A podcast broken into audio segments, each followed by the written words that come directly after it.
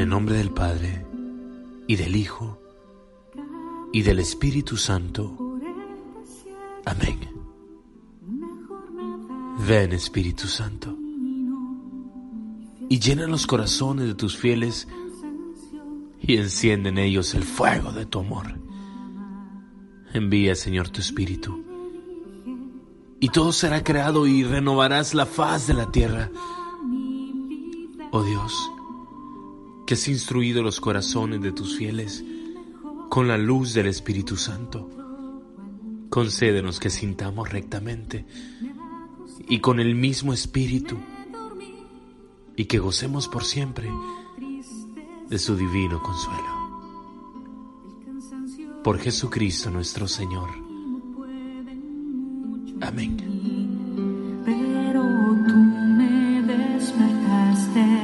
¿Qué tal mis queridos hijos? Qué alegría volver a saludarles. Les habla Jonathan Funes en las reflexiones del día al día. Y aquí estamos, día a día, tratando de hacer lo que Dios quiere para nuestras vidas. Así que no se me desanimen, así que no se me dejen vencer. Aunque la lluvia llegue, aunque los vientos azoten tu vida, tu casa, pues venga, vamos a ver qué podemos hacer al respecto.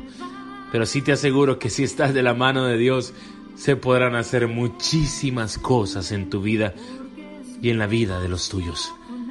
Quiero invitarte a que busques los textos. Abre la palabra. Cada vez que abres la Biblia, la fuerza de Dios desciende sobre tu vida. El Espíritu Santo te cubre con su sombra, porque la palabra también se encarna en ti. Busca los textos. Hoy es jueves eucarístico. Hoy es el jueves para ir ante Jesús Eucaristía para ponernos ante su presencia y consagrarle nuestra vida.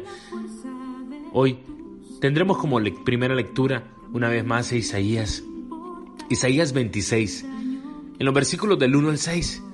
Busca el libro de Isaías en el capítulo 26, en los versículos del 1 al 6. Lee los textos. No solo te quedes con la reflexión, lee la palabra una, dos, tres veces, las veces que sean necesarias, y verás como Dios también te habla a ti y te dice cosas diferentes y también con eso fortaleces y construyes lo que Él quiere en tu vida. El salmo será el Salmo 117, en los versículos 1, del 8 al 9, del 19 al 21 y del 25 al 27. Versículo 117, versículos 1, 8 al 9, 19 al 21 y 25 al 27. Busca los textos, apúntalos. El Evangelio será el Evangelio de Mateo, capítulo 7, versículos 21 y 24 al 27. Mateo 7, versículos 21 y 24 al 27. Busca los textos, lee la palabra, abre la Biblia. No tengas miedo, porque Dios quiere decirte algo, algo muy especial en este día. Caminé por el desierto Sí levántate. Esa es la voz que Dios hoy también te hace llegar de la mano de la hermana Glenda, esta Virgen consagrada de una de las diócesis de nuestra querida España. La hermana Glenda es una cantautora católica que de una forma muy muy especial también configuró el llamado de Dios en mi corazón. Mientras escuchaba a la hermana Glenda, no podía dejar de evitar las veces en cuando empecé a sentir el llamado de Dios en mi vida, en mi vocación, cuando empecé a escuchar que nada era imposible para Dios a través de su voz. La hermana Glenda, en su canto, en su música, nos ilumina la vida de la mano de la palabra de Dios. Tenemos de fondo esta canción, este canto que se llama En el desierto, yo la he bautizado Levántate, que es la historia del profeta Elías. Fíjense que estamos en Adviento. Y qué cosa más bella poder realmente volver a levantarnos. Hoy de la mano de la hermana Glenda estamos tratando de levantarnos. Seguimos en la primera semana de Adviento, queridos hijos. Llegamos al jueves eucarístico, un día perfecto para hacer un alto, un alto y, visitar la presencia del Señor, para ir ante el Santísimo. No es un mero signo, es su presencia. Un día para seguir preparando el nacimiento de nuestro Señor. El Señor quiere nacer en tu casa, quieren hacer en mi casa. Ayer les comentaba el proceso de limpieza que se daba allá en mi casa cuando yo estaba pequeño. Y hoy quiero hablarles de un proceso también que se dio y que se daba y que se da todavía, ¿no? El proceso de diagnóstico. Sí.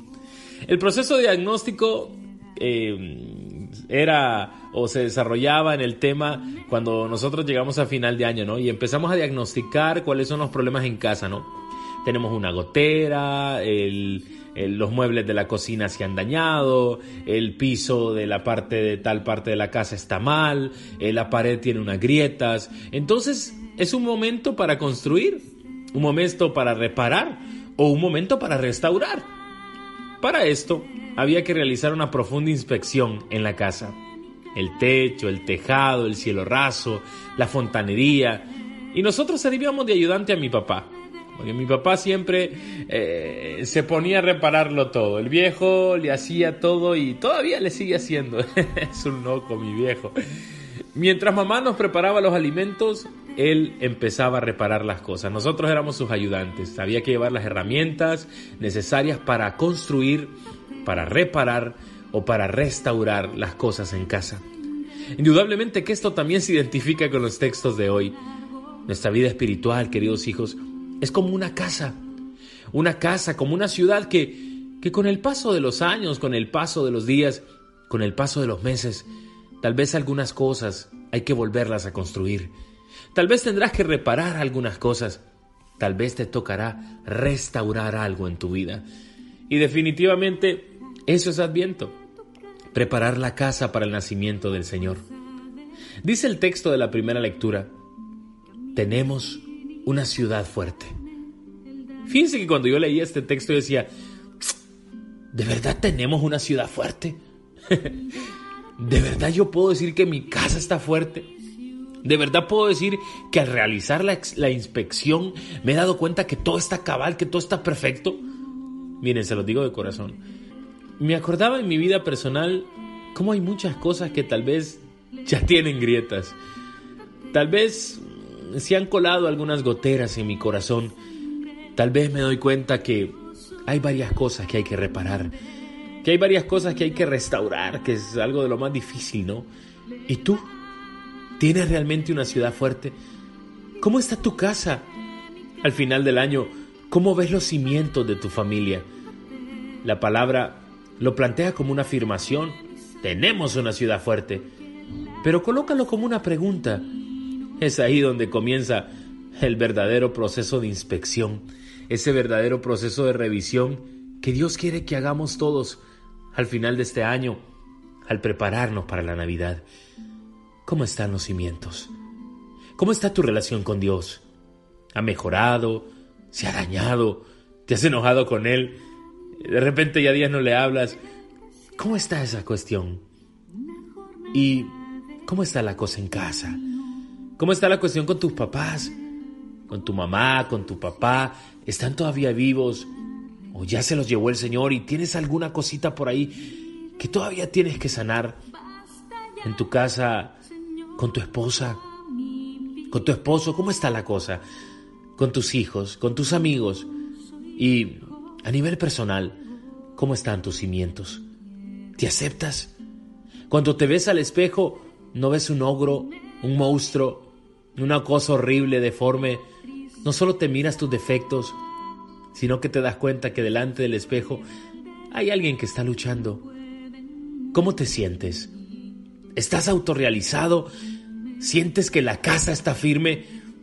¿O, o tal vez hay algo que mejorar? Oye, no estoy hablando de la casa de tu esposo, de tu esposa. Hoy estamos viendo nuestra casa. Primero veamos nuestra casa interior, nuestro castillo interior, nuestro ser interior. Y una vez restaurado, reconstruido, replanteadas las cosas, pues empecemos a ayudar a los demás. Ya después veremos cómo hacemos. Pero hoy, ¿cómo está tu casa? El Evangelio de hoy nos habla de que la lluvia llega, de que bajan las crecientes, de que se desatan los vientos y que dan contra aquella casa. Me encanta la realidad de la que nos habla el Señor hoy en el Evangelio, se lo digo de corazón. Me gusta que lleguen las tormentas, porque de esa manera se puede diagnosticar cómo está la situación. Tal vez las corrientes te han amenazado, tal vez las crecientes han llegado a tu vida, ha crecido tu orgullo este año, tal vez te has descuidado personalmente o espiritualmente o, ha crecido la desconfianza en tu casa. O, lo peor, la terquedad. Dice la palabra que esta tormenta cayó sobre la casa. ¿Cómo te ha ido con tu diagnóstico? Detente el día de hoy, dedica el día de hoy a hacer un diagnóstico de tu vida. ¿Qué descubres? ¿Qué hacemos? ¿Cómo, cómo podemos solucionar esta situación? Vete ante el Santísimo, haz un buen acto de conciencia, un buen acto penitencial, reconoce por dentro cada área de tu vida, cada cimiento de tu corazón. ¿Cómo está la cosa? Qué bueno es cuando llegan las tormentas, porque ahí es cuando se ve de verdad cómo está la casa. Cuando todo va bien, todo es fácil, todo está bonito, pero cuando llegan las crisis, cuando vienen las crisis en el matrimonio, ahí se mira cómo está. Cuando vienen las crisis personales, cuando viene la crisis a nivel espiritual, allí es donde se mira la cuestión. Tal vez estás pasando por una situación de separación Tal vez no, no pudiste hacer que la casa estuviera firme porque no hubo tal vez colaboración de los dos o algo se dañó o algo se descuidó. No es el momento para buscar culpables ni culpas. Es el momento para restaurar tu vida. Es el momento para volver a comenzar. Tal vez estás sufriendo las consecuencias en la cárcel de algún error. Tal vez estás luchando contra una enfermedad.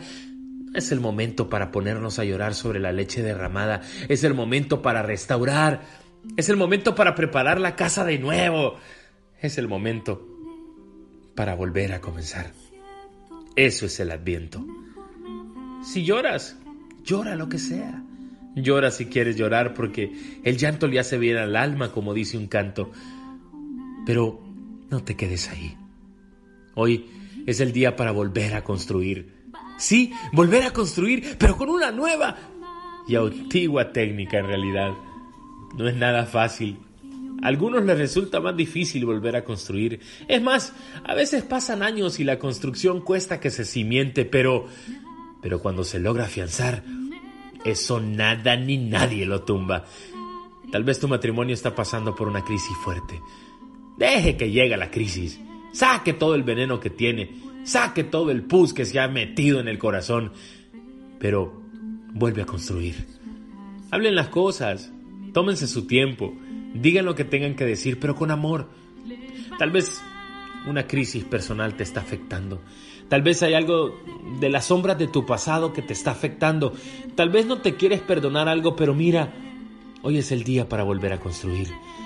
Sacar lo que haya que sacar. Votar lo que haya que votar. Hay una pared dañada, pues bótala. Hay un problema en la teja, en el techo, pues sácalo y cámbialo. Pero volver a comenzar es el planteamiento de hoy. Pide consejo y coloca como criterio único de tu construcción al mejor de los constructores, al verdadero constructor, nuestro Dios. Hoy es el día para hacer un acto de consagración a Él, para aprender a colocar los cimientos, para levantar una muralla excelente y así evitar que te saquen, para tener cuidado quien entra y a quien dejas pasar por tu muralla, hay que eliminar los focos de infección, hay que sellar muy bien las grietas. Hoy quiero plantearte la posibilidad de colocar al Señor como tu único criterio. El Señor como tu refugio y tu roca firme, como dirá la palabra. El Señor como tu muralla, tu baluarte, tu fortaleza.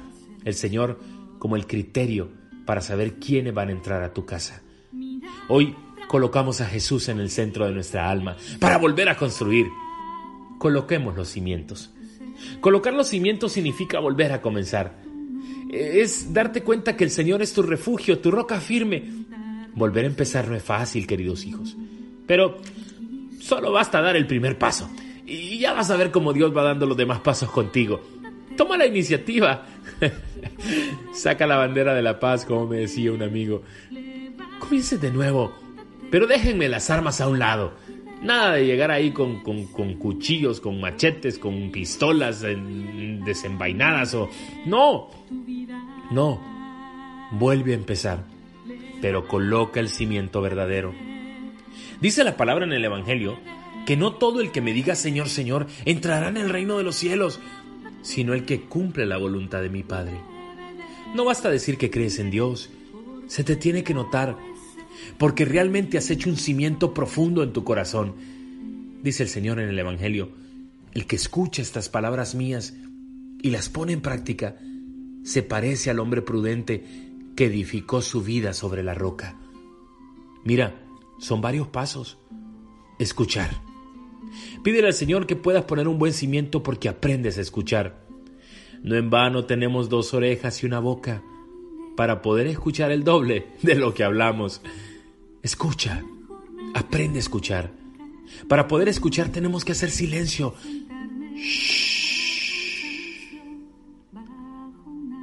Deja que Dios hable. Escúchalo. Y no solo basta escuchar, sino que también hay que poner en práctica.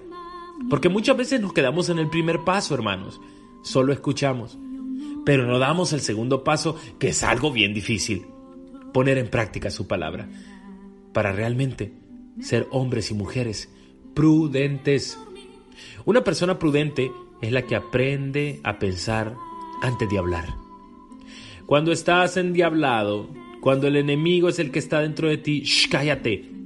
Escucha, pon en práctica la palabra y después hablas. Para realmente edificar sobre roca. Edificar sobre roca, poner los cimientos sobre el Señor, significa reconocer que sin Dios no podemos nada. Nada. Nada de nada. no puedes nada sin Dios. Todo lo que hacemos sin Él se viene al suelo, como la parábola del Evangelio. Edificar, cimentar, significa poner al Señor en el centro de nuestra jornada, de nuestra vida, de nuestra familia, de nuestro matrimonio. Siempre he dicho que el matrimonio no es cuestión de dos, es cuestión de tres. Pero ese tercero es Dios, no nadie más. Edificar y cimentar significa clavar nuestra mirada en el Señor y clavar nuestras rodillas en el suelo. O con los pies bien puestos en la tierra, pero la mirada bien puesta en el Señor. Edificar, cimentar, significa clamar día y noche. Significa no cansarse de pedir su ayuda. Oye, es que no te estoy hablando de una cosa fácil, te estoy hablando de un reto para valientes. Segundo, realmente construir no solo es colocar los cimientos, sino también levantar una muralla.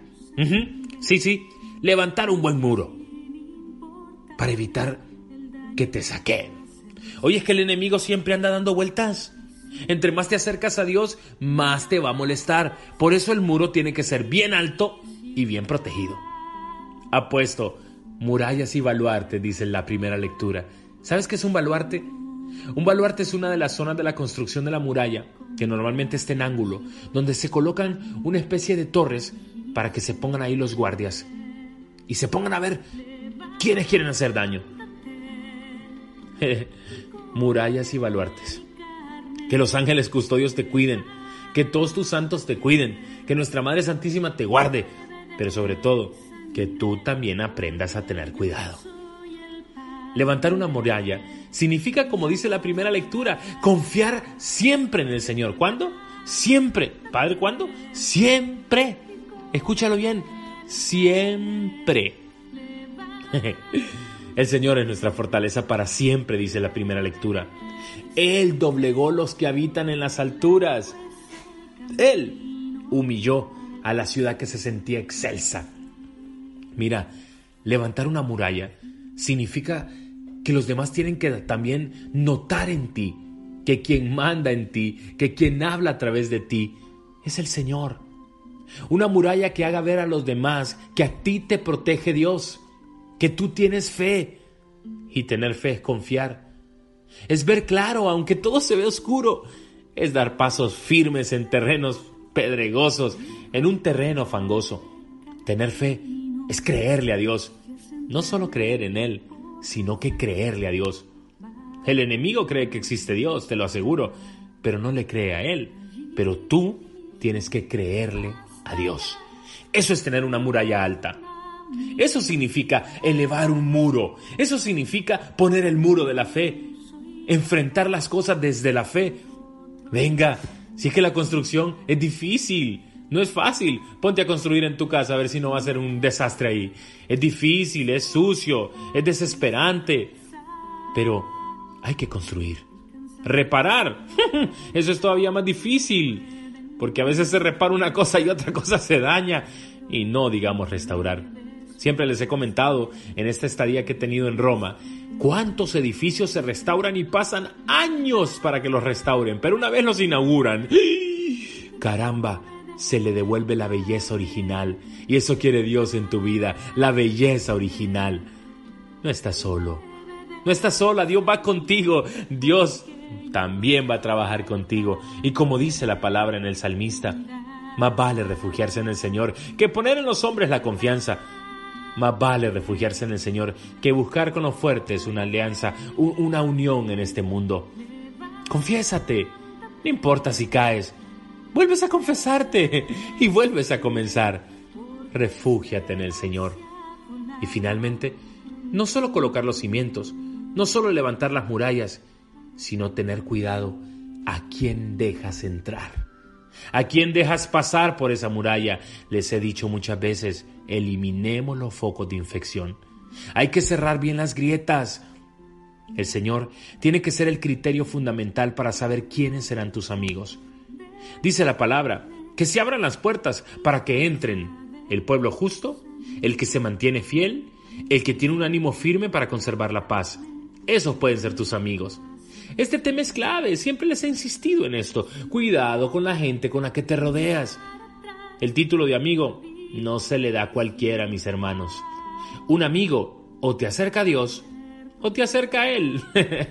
te lleva de la mano a Dios, te ama y quiere lo mejor para ti. Se aparta, aparece, desaparece. Cuidado con quien estás dejando entrar a tu casa. Tiene que ser pueblo justo. Y la justicia, como nos lo recordará el Catecismo de la Iglesia Católica en el numeral 1807 o el Compendio de la Doctrina Social de la Iglesia en el numeral 201, es la constante y firme voluntad de dar a Dios y al prójimo lo que les es debido. Llévate con gente justa que siempre va a tener en su corazón la constancia y la firme voluntad de dar a Dios y al prójimo lo que es debido. Llévate con gente que se mantiene fiel. O sea, no estamos hablando de gente santa, los santos están en el cielo y bueno, muchos también caminan entre nosotros. Pero significa que tenemos una lucha. Se mantiene, dice el texto, o sea, va luchando, no se deja vencer, son guerreros, es gente que ahí va, va, va, luchando, luchando, por ser fieles y con un ánimo firme para conservar la paz. Que la paz no es simplemente la ausencia de guerra, sino la paz es la estabilidad del corazón ante la voluntad del Señor. Ánimo, mis queridos hijos. Haz el diagnóstico. Y no importa si de repente hay muchas grietas en tu vida, hay que volver a comenzar. Eso es el adviento, un tiempo para volver a comenzar. Oremos. Gracias Señor por este día. Gracias por la posibilidad de poder confrontarnos con nuestra vida, Señor. Te encomiendo mi lucha, Señor. Te encomiendo mi matrimonio. Te encomiendo mi familia, mis hijos.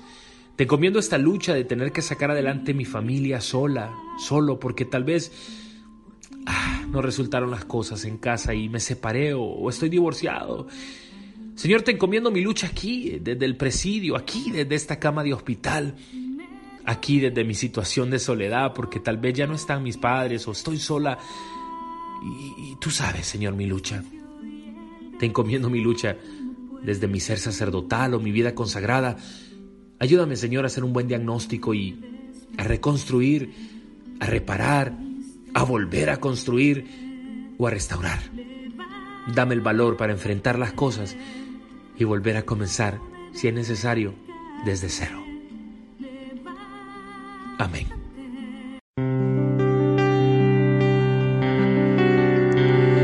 Bueno, bueno, bueno, el tiempo sigue avanzando, queridos hijos, y la cosa se pone buena. Así que, bueno, yo quiero agradecerles a todos siempre por su cariño, por todo lo que han hecho por nosotros durante este año, por nuestra comunidad.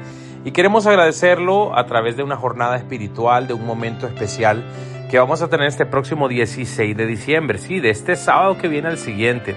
Recuerden que el tercer sábado de cada mes prácticamente estamos teniendo nuestra jornada formativa y en este caso la de este sábado será sobre eh, pues el tema de la Navidad. Estamos en Adviento, cómo prepararnos bien, cómo disfrutar bien la Navidad, qué es eso del tiempo de la Navidad, hasta cuándo va a durar, qué significa regalar de verdad. Vamos a tener una jornada muy bonita, formativa y a la vez espiritual. Vamos a orar juntos y tendremos un compartir bonito. Así que a todos los que quieran participar de esta jornada, Puedes hacerlo de forma presencial, eh, de forma principal, aquí en Tegucigalpa. Vamos a estar reunidos ese, ese 16 de diciembre desde las 2 de la tarde. Y si estás fuera de Honduras, pues estás invitado a hacerlo de forma eh, virtual. Los que están en Perú, en Lima sobre todo, nos vamos a reunir de forma virtual, presencial también. Entonces pueden hacerlo ya sea presencial en Lima y Tegucigalpa o virtual en todo el mundo. Así que cualquier información siempre, ya saben, con confianza a mi número personal. Estos días me ha costado un poco contestarlo, pues, por todo lo que hemos estado haciendo. Será el más 504-3146-3686. Ahí dice yo quiero participar. Y bueno, la ofrenda siempre son 200 lempiras o 10 dólares para la comunidad internacional, para que podamos también compartir y tener un momento de formación y a la vez apoyar a nuestra comunidad. Ya saben, cualquier información a mi número personal. De igual manera recuerden, el año que viene, 2024, viene cargado de muchas bendiciones, de varios retiros, de varias jornadas. Ya estamos también cediendo fechas para predicaciones, momentos de formación en las parroquias, comunidades, grupos, donde gustes invitarnos, pues ahí estamos para eh, reunirnos. Le pido pues a ustedes que nos apoyen de esa manera también. Eh, recuerden que nos vamos a Santuarios Marianos, 29 de abril, 12 de junio, si Dios lo permite, Tierra Santa. 7, 2 de septiembre, Italia romántica de nuevo. Y 7 de octubre, Egipto y Dubai. Así que a todos los interesados siempre no está de más preguntar para que ya vayan pagando su viaje o cotizándolo y así apenas ni cuenta se darán cuando ya lo tengan todo eh, ordenado. Pedimos al Señor que nos bendiga siempre en el nombre del Padre y del Hijo y del Espíritu Santo. Amén y pa'lante, hombre. Siempre para adelante, recuérdenlo en todo momento, que para Dios nada es imposible. Con todo mi cariño y unido siempre en la oración, te habla, te saluda y te bendice tu Padre, amigo y hermano, Jonathan Funes.